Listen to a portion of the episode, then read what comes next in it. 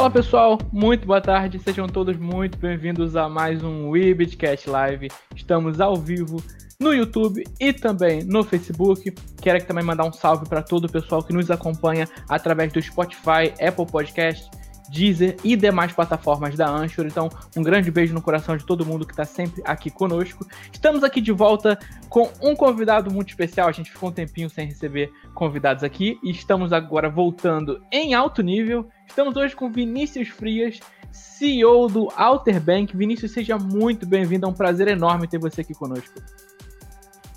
Fala pessoal do podcast do Tudo Bem? Espero, espero conseguir responder algumas perguntas sobre a empresa, sobre mim e passar aí um pouco do, da minha visão do mercado de cripto, né? É, Exatamente, a gente chamou aqui o Vinícius. Vamos ter um papo bem leve, bem tranquilo, falar um pouquinho sobre Alter Bank. Ele já falou que não tem problema em falar da vida pessoal dele, então deve ser um papo bem leve, bem tranquilo. Também aqui conosco para completar a nossa bancada, ela que eleva o nível com suas perguntas muito bem colocadas, Snaila P2P. Fala pessoal, boa tarde. Pouquinho fora do horário hoje, mas bora lá conversar com o Vinícius. É Vinícius Frias, mas o papo vai ser quente. Não podia perder essa, foi mal. É, Nesse momento, é. o Washington está se revirando enquanto nos assiste. O Washington, inclusive, não está podendo participar com a gente hoje, é uma pena. E para esclarecer o pessoal que está ouvindo, sempre ouvindo a falar, boa noite. Hoje é um boa tarde, a gente está gravando no horário, o pessoal que está da live gravada, né? A gente está gravando no horário um pouquinho fora do tradicional, então esse programa deve sair mais cedo também, acredito eu, para o pessoal da live gravada. Vinícius, sem perder muito tempo aqui, você disse que não tem problema em falar da sua vida pessoal. Então, antes da gente falar do Alter Bank ou de como você conheceu o Bitcoin, as criptomoedas, empreendedorismo, eu queria que você falasse um pouquinho sobre você. Quem é Vinícius Frias e o que, que você fazia antes do Alter Bank? Pô, essa pergunta é muito vaga, né? Mas tentar fazer um resumo aqui. É, cara, eu sou, tenho 32 anos, é, sou praticamente casado, né? Sou noivo, é, tenho um cachorro, nenhum filho, moro no Rio de Janeiro, é, tem quatro anos que eu moro aqui no Rio de Janeiro, mas eu sou paulista, né, criado na capital de São Paulo. Depois eu vim para cá para o fruto do trabalho e alguns hobbies aí, eu gosto de, de música, né, no geral rock alternativo, mas metal também, mas isso menos, isso, isso deu uma enjoada. É, livros, um pouco de, de política, né, do lado mais libertário, essa coisa me atrai bastante. Acho que é um pouco disso, assim. Essa, acho que são algumas coisas que caracterizam o que eu gosto de fazer no tempo livre, né? Quando tem tempo livre, são uma das coisas que, que, que me atrai. Queria que você falasse também um pouquinho para a gente sobre como você conheceu o Bitcoin. A gente pergunta isso para todos os, os, convidados aqui. É, um, uma boa parte deles, para ser bem sincero com você, acabam conhecendo o Bitcoin criptomoedas através de pirâmides. Eu quero saber se você está no grupo que entrou no Bitcoin através de pirâmides ou se você passou ileso por essa.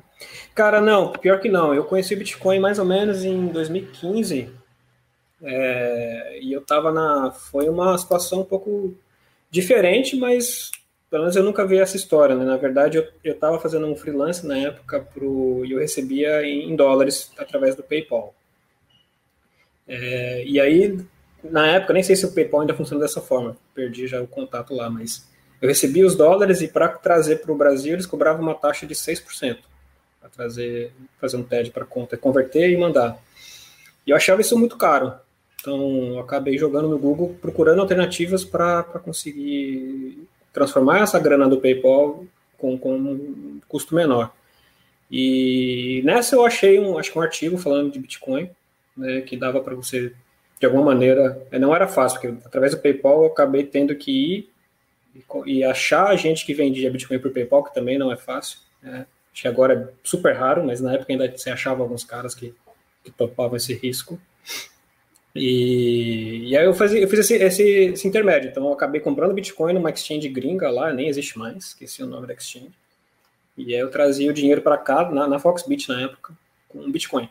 Então acabava tendo uma, um ganho aí. Só que uma parte disso eu acabei rodando. E aí você é meio que picado, né, pela, pela aquela espinha ali do, do vício. E porque, sei lá, eu comprei era 400 dólares, mais ou menos 420, por aí que estava a primeira vez, né? E, mas eu trouxe, comprei justamente para trazer os dólares para cá. E acabou, mas daqui a pouco estava 600 dólares. Depois, esse negócio tem alguma coisa diferente. Aí eu comecei a estudar mais o assunto. Mas se falava em Bitcoin no Brasil nessa época, você consegue se lembrar? Cara, eu, assim, eu nunca tinha ouvido falar antes. Assim, eu achei artigos realmente procurando como trazer, é, fazer essa remessa, né? E eu acabei achando artigos especializados. Tanto que eu já caí direto na Foxbit. A Foxbit estava quase que nascendo nessa época aí. Ela era tava bem. Então, assim, eles, eles já são, tem cinco anos de estrada, né? Mas eles estavam no começo de 2015, eles já estavam operando. Então eu achei e comecei a operar lá na Foxbit, aquela primeira plataforma deles, meio. Depois eles alteraram, né? Em 2018 eles trocaram tudo que era com a, com a Blink Trade.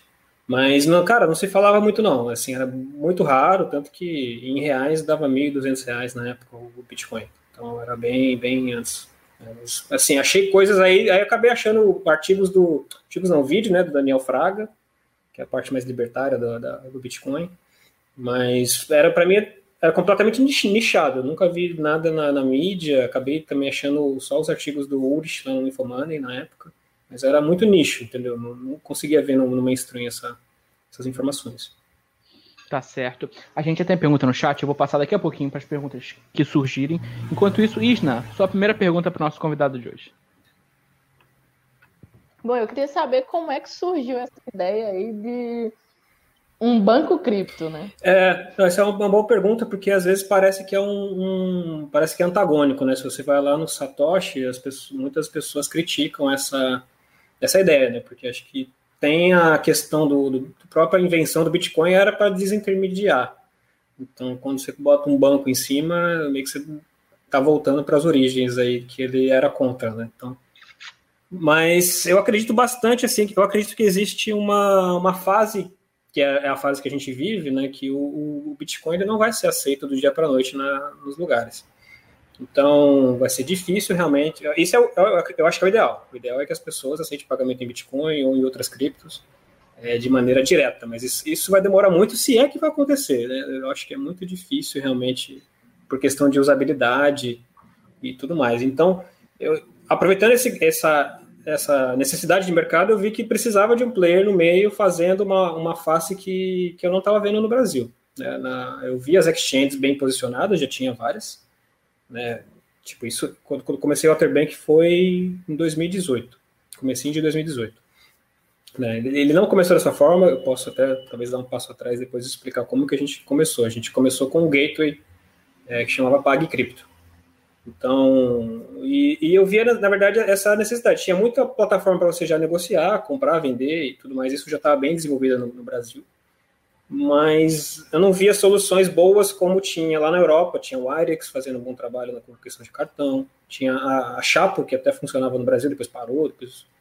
Então, e, e eu acho que faltava essa, essa solução mais amigável para os usuários. Assim. Hoje eu acho que o Alterbank, até fazendo um pouco de jabá, é um dos lugares mais fáceis para o usuário ter o primeiro contato com o Bitcoin, para comprar e vender, porque parece o aplicativo do banco dele. Então, é, tem essa interface um pouco mais, mais fácil. Então, é, mas respondendo um pouco a perguntas, o Waterbank ele surgiu justamente de uma necessidade, de, é, uma visão. Eu, como usuário, gostaria de ter isso, tanto que eu usava as soluções da Chapo, por exemplo, lá da, é, quando funcionava aqui, e eu vi que não estava tendo no Brasil, então a gente começou a ir para esse lado. Eu vou passar aqui as perguntas do chat. E aí, na volta dessas perguntas, eu vou te perguntar sobre a fundação do Alterbank. Você falou que é no início de 2018. A gente tem uma onda de várias empresas cripto surgindo nessa fase, que foi logo após o boom de 2017. Eu vou querer entender um pouquinho sobre como funcionou, como foi esse processo. A primeira pergunta aqui do chat é do Ricardo Franco. Ele está perguntando. Eh, primeiro, ele comentou aqui do horário da live, que está fora do tradicional, né? É, e ele está perguntando aqui por que abrir um banco cripto e não uma exchange? É, não, legal, vou responder a pergunta dele então, né? É, assim, lá quando eu comecei em 2018, o Walter Bank, né, a gente, como eu falei, a gente estava na época com a solução da, era PagCrypto, que hoje eu considero que foi meio que o MVP, né, que no meio de startup isso é o conceito mínimo que você tem para validar. Nessa época eu não tinha essa noção, a gente começou, na verdade, para ganhar dinheiro e, e, a gente colocou essa, essa solução no ar, que era, um, era um, um portal bem, alguns usuários já conhecem, mas era bem simples, o cara mandava Bitcoin para a gente ou outras criptos, a gente pagava o boleto dele e cobrava um spread né, nessa operação. Então, a partir daí eu vi que muitas pessoas, assim, 70% das pessoas estavam pagando cartão de crédito. Sim, dos nossos usuários mesmo. Então os caras, eles vinham lá, jogavam o boleto do, do Nubank, do Banco Inter, para fazer o pagamento da fatura ou para fazer o cash-in na conta do, do, Banco Inter, por exemplo.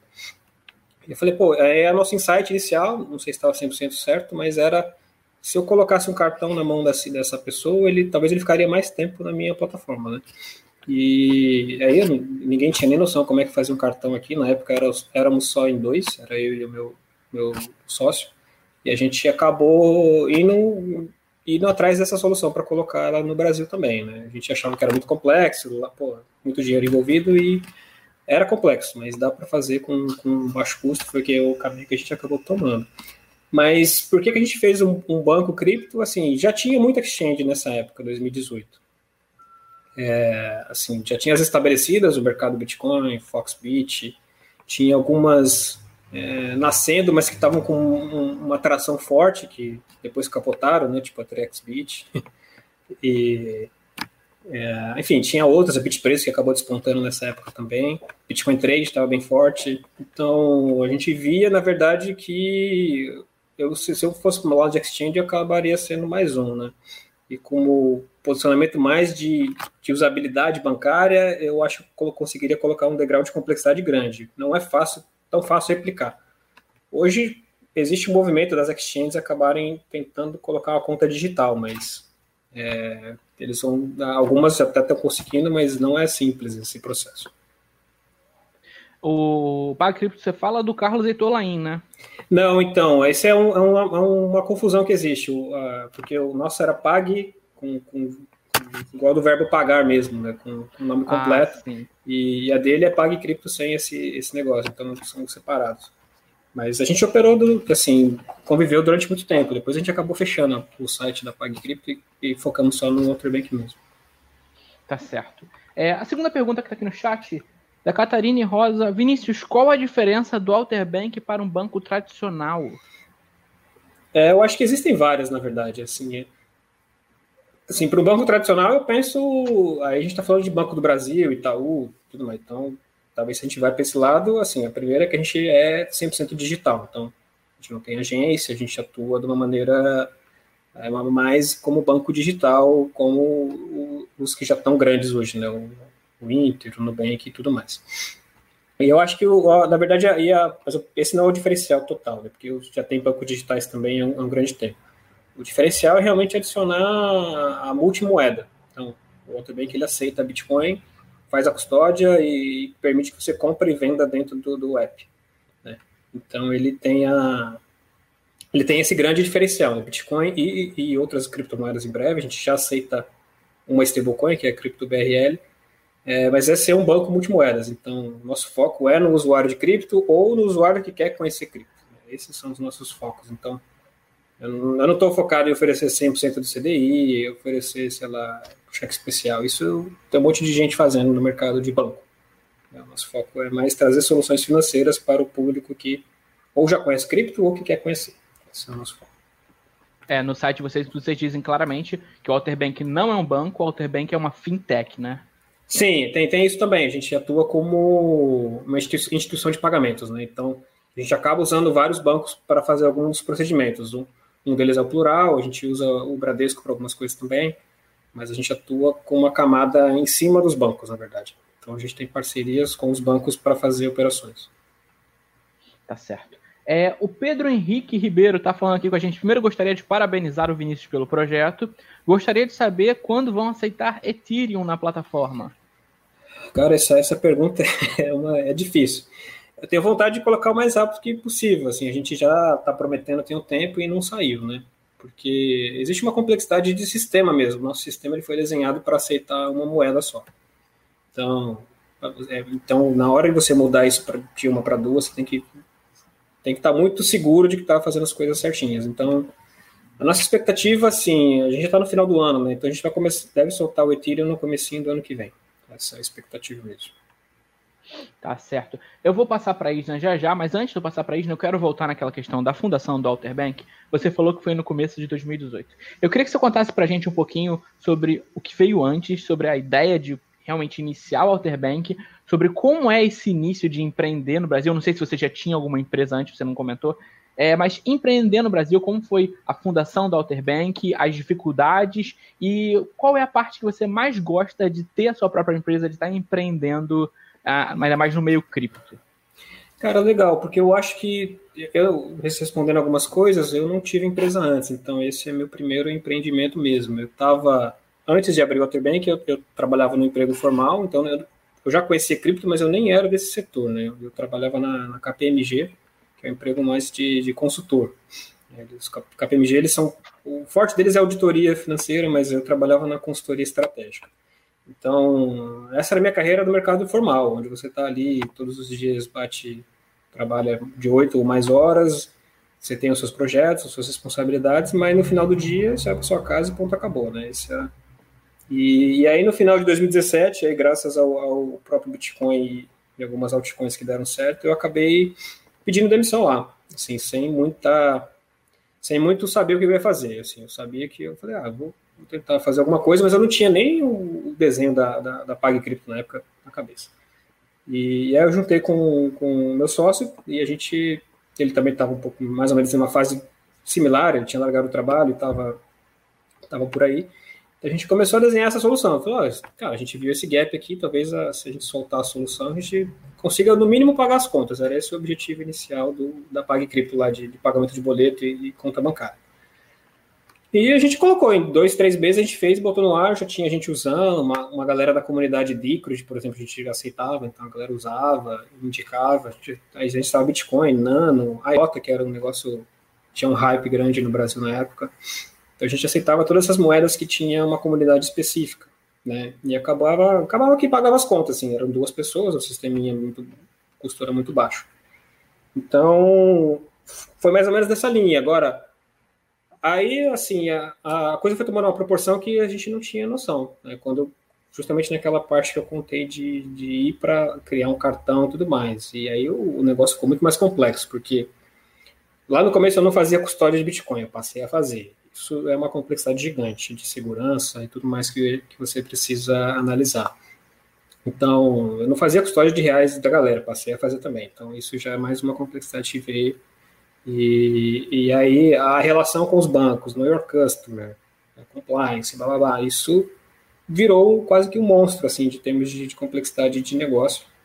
É, acabamos tendo que trazer mais pessoas, mas a gente sempre atuou de uma maneira muito enxuta e até hoje esse é o lema. A gente atua com poucas pessoas, é, com as melhores que a gente achar. Né, é, a gente precisa de pessoas muito acima da média para atuar no Bank é, mas sempre com, com poucas, assim, não faz sentido ter, na minha visão, você tem um exército de pessoas trabalhando, isso cria outro tipo de problema na empresa.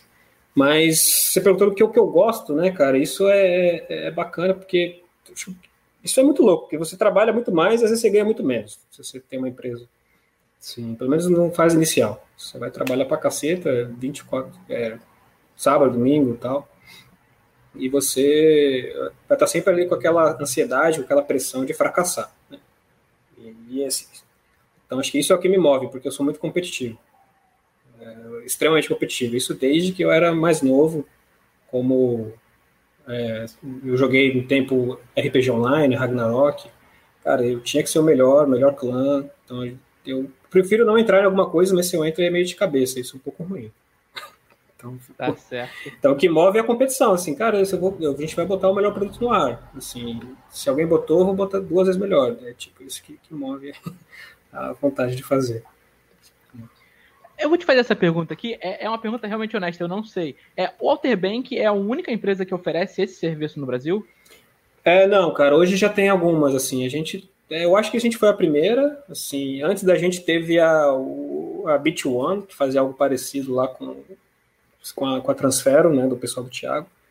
Mas eles foram rapidamente, eles chegaram a oferecer um cartão e depois eles não ofereceram mais, acho que teve algum problema lá com a bandeira. É, e aí, no Brasil, a gente foi o primeiro cartão da Visa, isso é certeza, que aceitava cripto. Né? Isso, fomos o primeiro aqui a colocar isso. É, na, na, época que a gente lançou, tinha, posso testar, tem a Uso, que faz um serviço parecido. Eles, a questão é que eles fazem com o cartão da Elo, mas eles assim, lá na época eles estavam associados com a Atlas, eu não sei como é que eles estão agora, eu acho que não estão mais. E atualmente tem o Zero, Zero Bank também, o pessoal lá, lá do Recife, que eles também têm um serviço bem parecido com a gente. Eles lançaram recentemente, aí, uns 3, 4 meses. Então, acho que são esses aí que estão despontando com esse serviço né, de, de usabilidade, de, tra de trazer um, um, pouco híbrido. Né? Você tem uma, uma perninha nas exchanges que dá para comprar e vender, mas você tem muitos serviços bancários, né? Boleto, recarga de celular, Pix, é, TED e tal, que é essa, e cartão, né? Acho que é essa, esses players. Tá certo. A gente já tem mais perguntas no chat, vou passar na segunda rodada quando chegar mais pergunta. Isna, sua próxima pergunta para o nosso convidado. Vinícius, para quem não tem é, conta ainda no Alterbank, é, como é que funciona para abrir, uma, abrir uma conta? É, quais moedas vocês estão é, trabalhando hoje? E como é que funciona essa questão do pagamento? Se eu quero ir no mercado e pagar com o meu cartão do Alterbank, eu tenho que antes fazer a conversão da moeda, trocar, ou seja, o Bitcoin pelo BRL, ou isso, isso é feito na hora e que eu vou pagar? É, legal, deixa eu, deixa eu responder, Tora. Se eu esquecer de algo, é, você me avisa. Perguntou quantas, quais moedas são aceitas. A gente aceita hoje Bitcoin e a Cripto BRL, que é uma stablecoin brasileira, né, que vale sempre um real. É, você perguntou como é que abre a conta. A abertura de conta é 100% digital e hoje a gente também é 100% mobile, né? Então, só com o seu celular. Então, a pessoa tem que ter o aplicativo do iPhone ou Android ele baixa o aplicativo, ele tem que mandar os documentos, fazer o processo de tirar uma foto com a selfie, né? Que é meio conhecido nesse setor, e mandar ali o frente e o verso do, do RG, ou CNH, ou outro documento de identificação. É, e aí, se tudo estiver certo, é aprovado no mesmo dia, assim, dia útil, né? Final de semana demora um pouco mais. Mas dia útil a gente já consegue aceitar, aprovar na mesma hora. É, e aí, com a questão de, do uso do cartão, hoje o cartão ele funciona da seguinte maneira: você, você tem, na verdade, dentro do Outerbank, você tem duas, é, dois ambientes. Você tem um ambiente de Bitcoin, ou seja, a sua carteira, que tem ali um, um endereço de depósito, é, e também você pode sacar esse Bitcoin para qualquer carteira. Mas você também tem o seu saldo em reais. Então, se você for passar o cartão sem antes fazer a conversão, ele não vai passar. É, o saldo tem que estar em reais.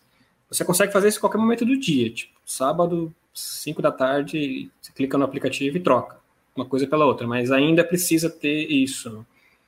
É, tá no nosso roadmap fazer uma melhoria, que é dar a opção do usuário se ele quer ficar assim ou debitar da, do Bitcoin dele, por exemplo, mas isso ainda não está disponível. Para completar aqui, você, você falou que o, o Alterbank atua de forma exclusivamente mobile, né?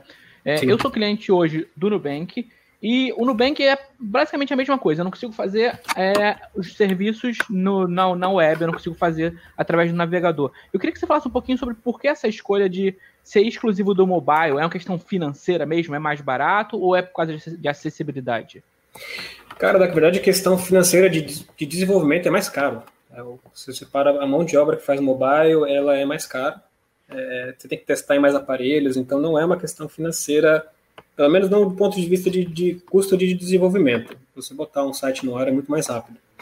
É, mas, na verdade, o Waterbank a gente focou nisso por uma questão de acesso. É, no Brasil, você pegar o nossa, assim, todo mundo tem smartphone. 97% da população tem smartphone no Brasil. Isso é isso é incrível porque se você pegar qualquer outro indicador, vamos pegar um indicador básico aqui, saneamento básico, esgoto, aí é 50%. Então, tem 50% da galera que não tem privada em casa no Brasil. Sim. Então, é, eu posso estar sendo um pouco, um pouco meio. Não quero soar preconceituoso, até porque não é, mas assim, é um. É, não tem assim, mas o cara tem um smartphone em casa. Então ele, ele usa, ele está conectado, ele tem internet. Né? Então, assim, a gente focou em dar acesso às pessoas. E, e, e, e quando você vai para o computador, o computador é bem menor também. Né? Se você vai para o site, é 60% ou 70% que tem um computador disponível em casa. Então, quando a gente vai para o mobile, é uma questão de acesso, você atinge todo mundo. Né? E, e, isso é um dos pilares do também, que é conseguir acessar o maior, maior, número possível de pessoas. Hoje nós temos clientes no Brasil inteiro, qualquer estado que a gente pensar tem, todos. Não todas as cidades, né? A gente ainda não chegou nesse patamar, mas todos os estados sim. Então foi uma questão realmente de, de acesso, e aí um pouco também, porque e aí, por que a gente continuou só assim? Fala, beleza, você começa assim, depois você pode botar um site. que era a minha ideia inicial, mas a gente até hoje não conseguiu fazer isso porque, cara, é difícil dar manutenção em duas coisas diferentes. Você tem que dar manutenção. Qualquer, qualquer feature nova que você vai botar no aplicativo, agora Pix, por exemplo, que é uma tá que está aí na, na discussão. Teria que dar manutenção aqui no, no, no, no aplicativo e no site. É, tem uma parte de segurança também. O, o, aplicativo ele é mais seguro. Né? Você dá assim, é mais seguro assim, é mais fácil de defender a segurança no aplicativo do que na web. Então, até contra fraude de documento, por exemplo, se o processo de, de know your customer, vou dar esse exemplo, né, que você tem que mandar documento e tal. Quando você bota no site que o cara pode fazer um upload, quem garante que ele está fazendo o upload dele mesmo? Sim, ele pode ter roubado essa foto da Deep Web, de qualquer lugar. Né? Então você, é mais difícil você colocar esses, essas travas né, e garantir um processo processo regular, regulatório ou de segurança própria da empresa nesse sentido. Mas talvez eu não tinha todas essas questões tão claras quando eu comecei. A gente começou mais pela questão do acesso. Era, era que a gente viu que era mais atinge mais pessoas, assim, atinge desde a, sei lá, minha mãe, ela, se botar no celular na mão dela, ela vai conseguir usar. Eu falar para ela entrar no site, ela, putz, não vai. Então, eu me sinto um dinossauro da tecnologia cada vez que é, o Walter Bank, o Nubank, diversas outras empresas focam no mobile e eu continuo preso aqui ao, ao desktop tradicional. Tem, tem que cara, adaptar, né? É, mas isso, cara, isso é uma. Tem um conceito aí, já tem alguns anos, que é o mobile first, que parece que o próprio Facebook ele deu uma. Pegando a história do Facebook, ele, deu uma... ele era web, né, no começo. Depois ele deu uma repaginada para o mobile, né, que era hoje o principal acesso dele, que é o Instagram, por exemplo. O Instagram é 100% mobile. Né? Então a galera usa muito mais o, o telefone, porque dá para você usar de qualquer lugar, da praia, da sua casa, do banheiro. Né? O, o, site. Aí, para algumas coisas, eu acho que o site é muito útil. Plataforma de trading, por exemplo, que é o nosso mercado mais de cripto. Pô, você, precisa de ver, você precisa ver gráficos, você precisa ver várias informações, aí o site é, é muito útil nesse sentido. Né? É, voltando aqui para o chat, a próxima pergunta é do Ricardo Franco de novo. O Ricardo está sempre aqui com a gente, um abraço para Ricardo. É, quanto, deixa eu colocar na tela. Quanto tempo levou para o Outer Bank se tornar sustentável? E isso aqui é, uma, é praticamente uma piada interna aqui do programa, o, o Vinícius. Ele manda falar do Pix. Todos os programas ele pede para falar do Pix. Não importa qual é o convidado, ele quer que a gente fale do Pix. A gente já vai perguntar para o Vinícius falar do Pix. Mas primeiro, essa questão aqui da sustentabilidade financeira. É, essa pergunta é um pouco difícil, porque se ele está dizendo sustentabilidade no termo de dar lucro, é, até hoje a gente não dá. A gente dá prejuízo ainda gente não alcançou esse break-even.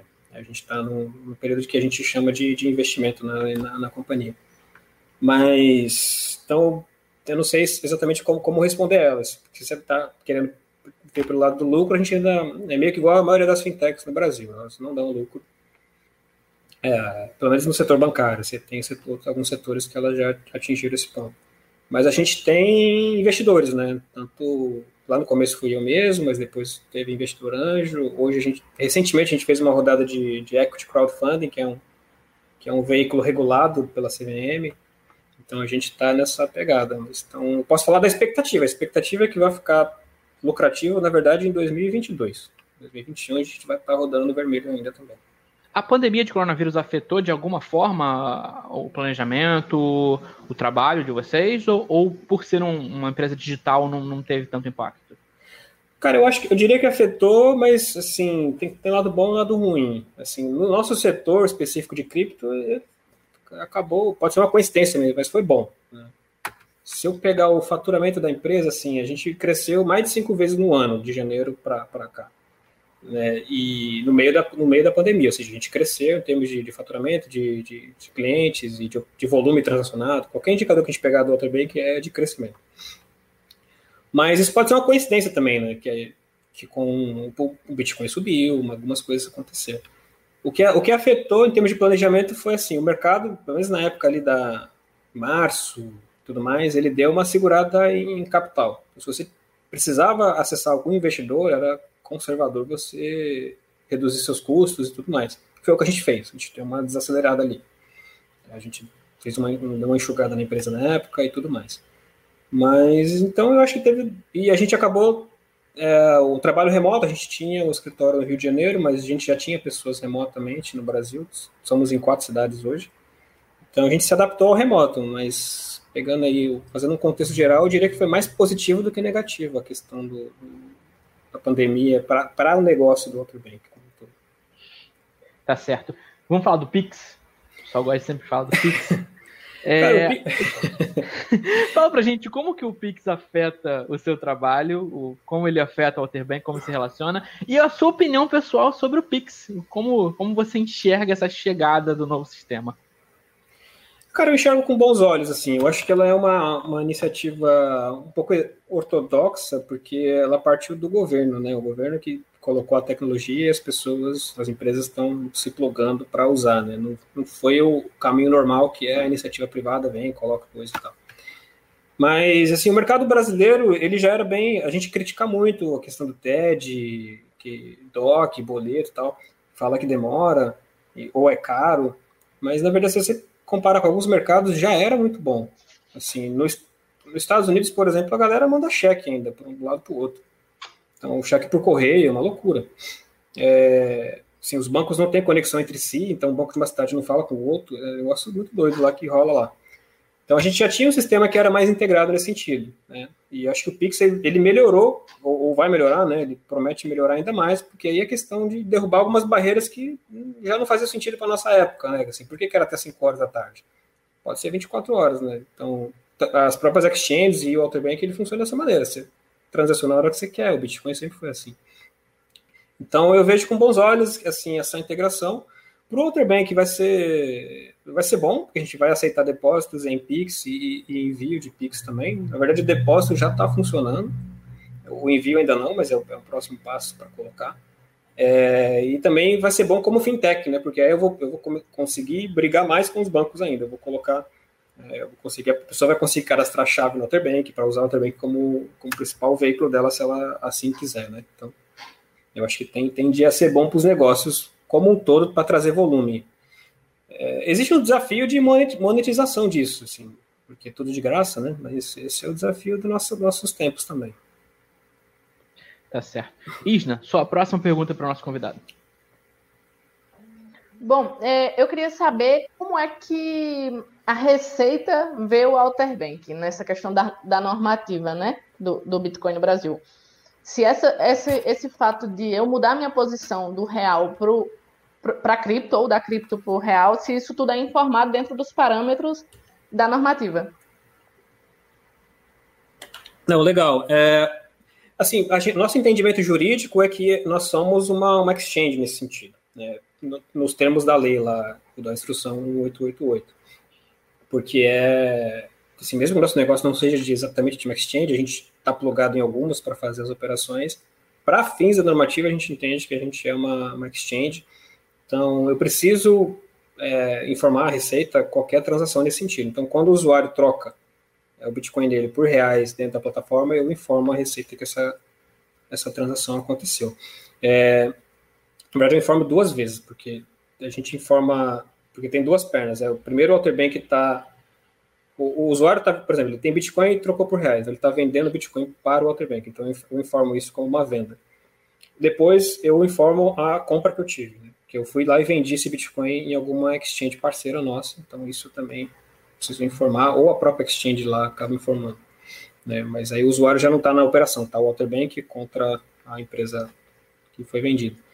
Então, a gente presta essa, essa regulação sim, a gente precisa informar tudo.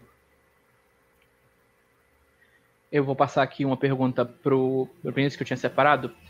Deixa eu ver aqui de quando é isso aqui. É do dia 29 de setembro. O, o Cointelegraph tinha feito uma matéria, o do Cássio, e a matéria deles fala que vocês fizeram uma captação recorde e que vocês bateram mais de um milhão e meio de reais em 24 horas. Queria que você falasse um pouquinho sobre essa captação e a matéria fala um pouquinho que é para os planos de expansão do Outerbank. Se você puder comentar alguma coisa sobre isso também, seria bem legal.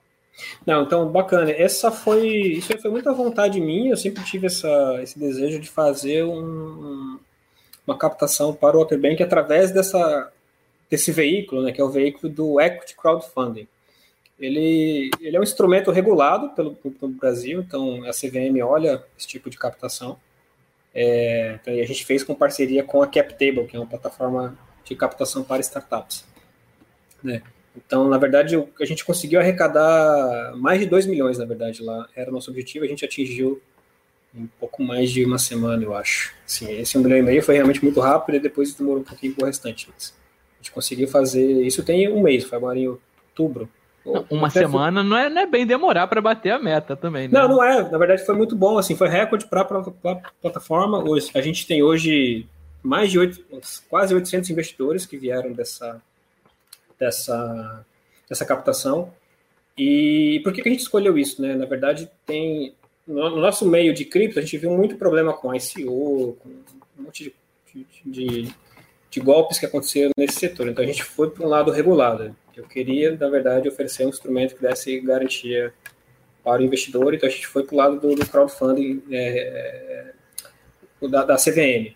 Então esse foi o motivo. O segundo motivo, acho que a nossa comunidade é muito forte, nós temos clientes muito fiéis.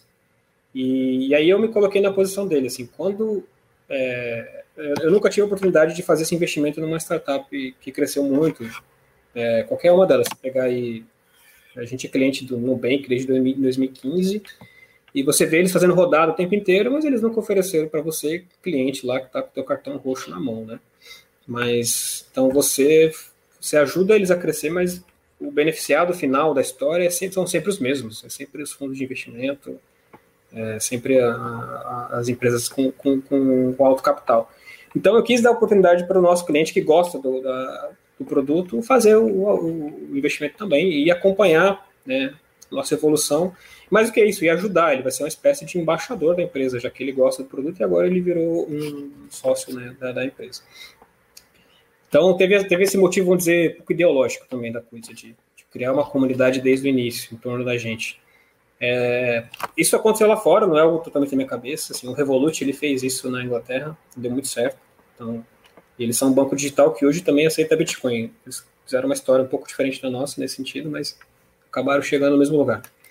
Então, e aí os objetivos da empresa com essa captação são vários. Por isso que eu falei até um pouco atrás que a gente ia rodar no que vem do prejuízo ainda. Então a gente vai fazer alguns investimentos na, na, na, na empresa que, que é ir para o lado um pouco mais da, da, da, regulação, ou seja, trazer mais confiança para. É, mesmo atuando como fintech, a gente vai continuar com isso, mas, por exemplo, talvez trazer agência de conta, é, aceitar mais moedas, é, a integração com o Pix. Então, é, dar mais instrumentos de, de trading, por exemplo, stop order que não tem, compra programada. Então, a gente vai fazer uma série de, de melhorias no aplicativo para para gente, a gente se consolidar nesse setor. A gente quer ser o principal é, CryptoBank do país, mesmo que isso seja um conceito novo aqui dentro. É, nossa, nossa ideia é quando falar em, em, em Bitcoin, em multimoedas, é, banco que aceita Bitcoin, então isso vai vir Outer Bank na cabeça. Esse é o nosso objetivo que a gente quer, quer perseguir antes de eu passar para a gente de novo, eu vou te fazer outra pergunta que as respostas são sempre muito variadas. Alguns respondem que é 90% cripto, outros dividem meio a meio, outros não gostam muito de falar.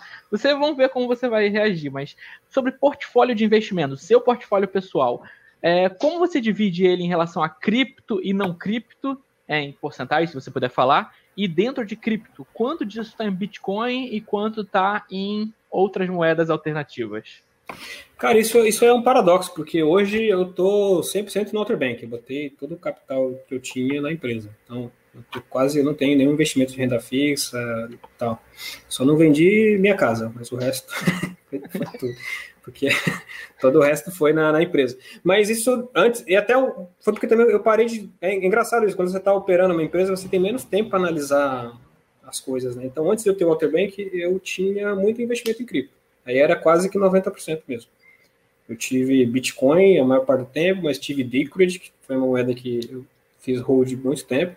E eu sempre fui um perfil mais de, de buy and hold, sabe? Eu sempre fazia compras, independente do preço, e, e vendia apenas quando dava uma esticada muito grande e tal, e eu acabava vendendo um pouco. Foi a estratégia que mais se encaixou comigo.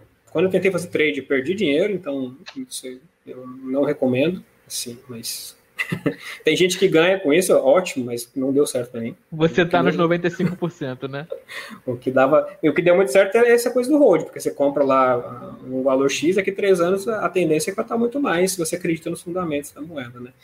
Então, mas nessa época eu realmente eu, eu tinha, sei lá, 90% em, em, em cripto, assim, né? Isso em 2018. Depois eu fui me desfazendo, hoje eu tô é, bem, muito pouquinho Bitcoin que eu tenho. Mas acredito bastante, mas é porque justamente eu coloquei todo o meu dinheiro na, na construção da empresa. Tá certo. Isna, estamos com 40 minutos. Eu acho que dá para você fazer mais uma perguntinha para o Vinícius, para daqui a pouquinho a gente estar tá encerrando o nosso programa de hoje. Gente, o bem um pouquinho dele é tipo, eu tenho 50 bitcoins só na minha carteira. É. Vinícius, você mencionou o, o Revolut. É, eu moro na, na Europa e eu já testei o Revolut. Não é um banco que eu uso, mas eu já testei. É, e eu, eu queria falar sobre o spread na cotação na hora da troca no Alterbank. Por exemplo, a cotação do, do Revolut é horrível para cripto. Se você vai converter uma Fiat em outra Fiat, a cotação é show, é quase que comercial. Isso é ótimo. Agora, se tu vai converter uma cripto para uma Fiat, eles metem um spread assim absurdo, de 6%, 7%, que era o que tu sofreu no PayPal, né? Então eu não, não estou apta a pagar esse spread usando cripto. Eu queria saber qual que é o spread é, que vocês usam no, no Alterbank. Não, isso é uma boa pergunta. Eu não, eu não sabia do spread do Revolut, mas eu sabia que eles tinham colocado o Bitcoin lá e até de uma maneira que eu, eu não gosto tanto, que foi o que a, a XDEX fez aqui na época, né? Eles deixam você comprar e vender, mas não deixam você sacar, é, acho que nem depositar também, então isso é meio esquisito, né? Assim, eu, por exemplo, no Alterbank você pode depositar e pode sacar para onde você quiser. É, acho que essa é uma, uma liberdade que a gente precisa ter, né? Eu entendo por que, que as pessoas fazem isso, é um pouco mais de compliance, na verdade, mas dá para resolver compliance de outras maneiras com isso. Mas o, o spread hoje é, é uma das principais fontes de receita do Otterbank. Então, a gente, é, na verdade, de, aí na venda, por exemplo, venda de Bitcoin por reais. Se você está vendendo baixo valor, tipo 100 reais, o Otterbank ele é muito competitivo. Na verdade, a gente chama mais competitivo, porque a gente não cobra nenhum tipo de. É só o preço que você vê ali. Então, quando a gente faz o, o paralelo do cara numa, numa exchange, por exemplo, Geralmente ele tem o custo do TED, que vai de R$ 4,99 nas mais baratas até 15 reais, só do, do, fixo, né? Então, seu saque de 100 reais, você já vai tomar, vai perder 10 reais nessa história. No Nutribank não tem isso, mesmo se você quiser mandar para outro banco, o TED é gratuito.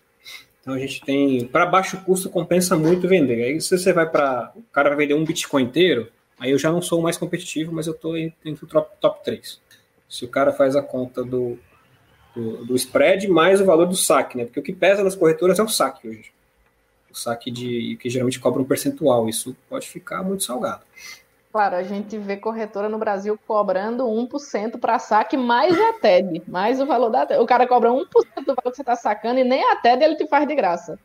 Não, tem, tem mais caras, né? A, a maior cobra 1,99. Assim, é caríssimo. Assim, então, é, quando você coloca tudo isso na balança, que o cara vai. É que essas contas são difíceis de fazer. Assim, o nosso foco é realmente, a gente também não vai não vamos falar que eu sou o melhor preço do Brasil. Não, não sou. Tem, tem pessoas que têm o melhor preço sempre. Sei lá, Bit Preço é muito bom nisso, por exemplo. É, porque o foco deles é, é, esse público. Mas eu dou uma comodidade muito grande. Se você quiser trocar o teu Bitcoin por reais e usar na padaria no sábado, a Bit Preço não te oferece. Então também que vai conseguir te fazer isso.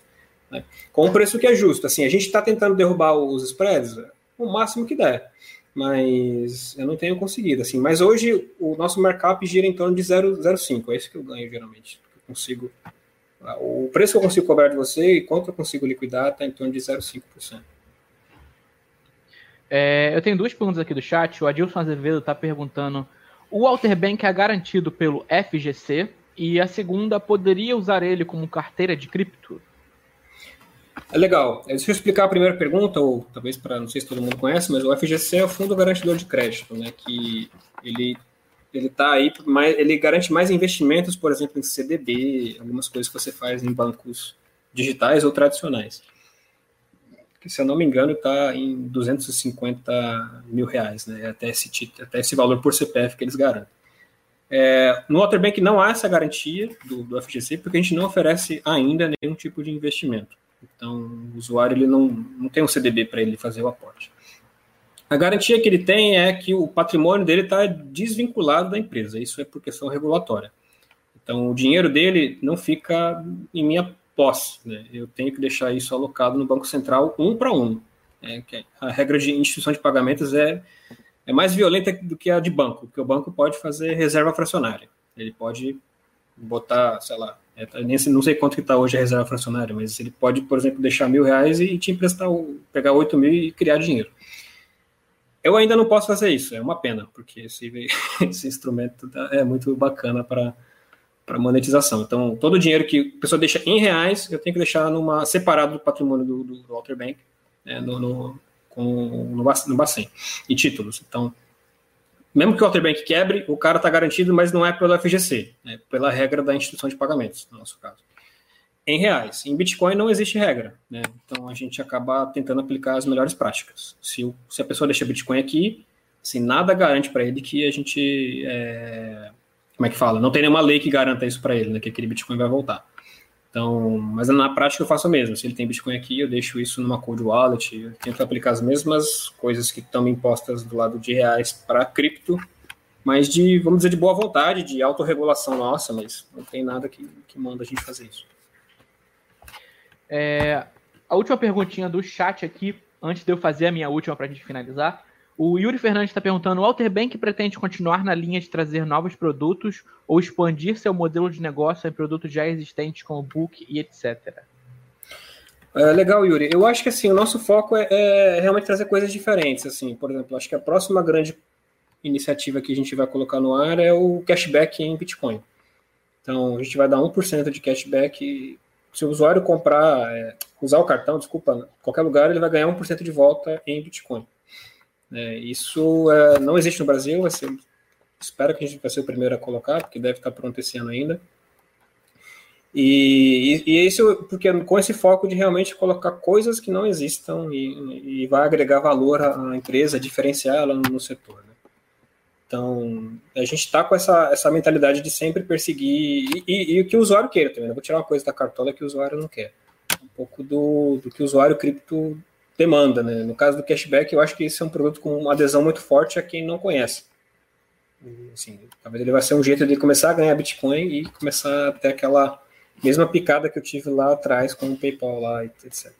Então, mas o nosso foco é trazer coisas inovadoras, assim. Então, é, é mais para o lado de fintech, fintech com blockchain, ou seja, se eu pensar em empréstimo com colateral, ah, uma pessoa pode deixar um Bitcoin parado aqui, e eu, mas eu consigo ele, ele pede um empréstimo e alguém empresta esse dinheiro para ele. Então, eu consigo criar um modelo de peer-to-peer -peer aqui dentro. Isso me interessa, porque não tem no, setor aqui no Brasil.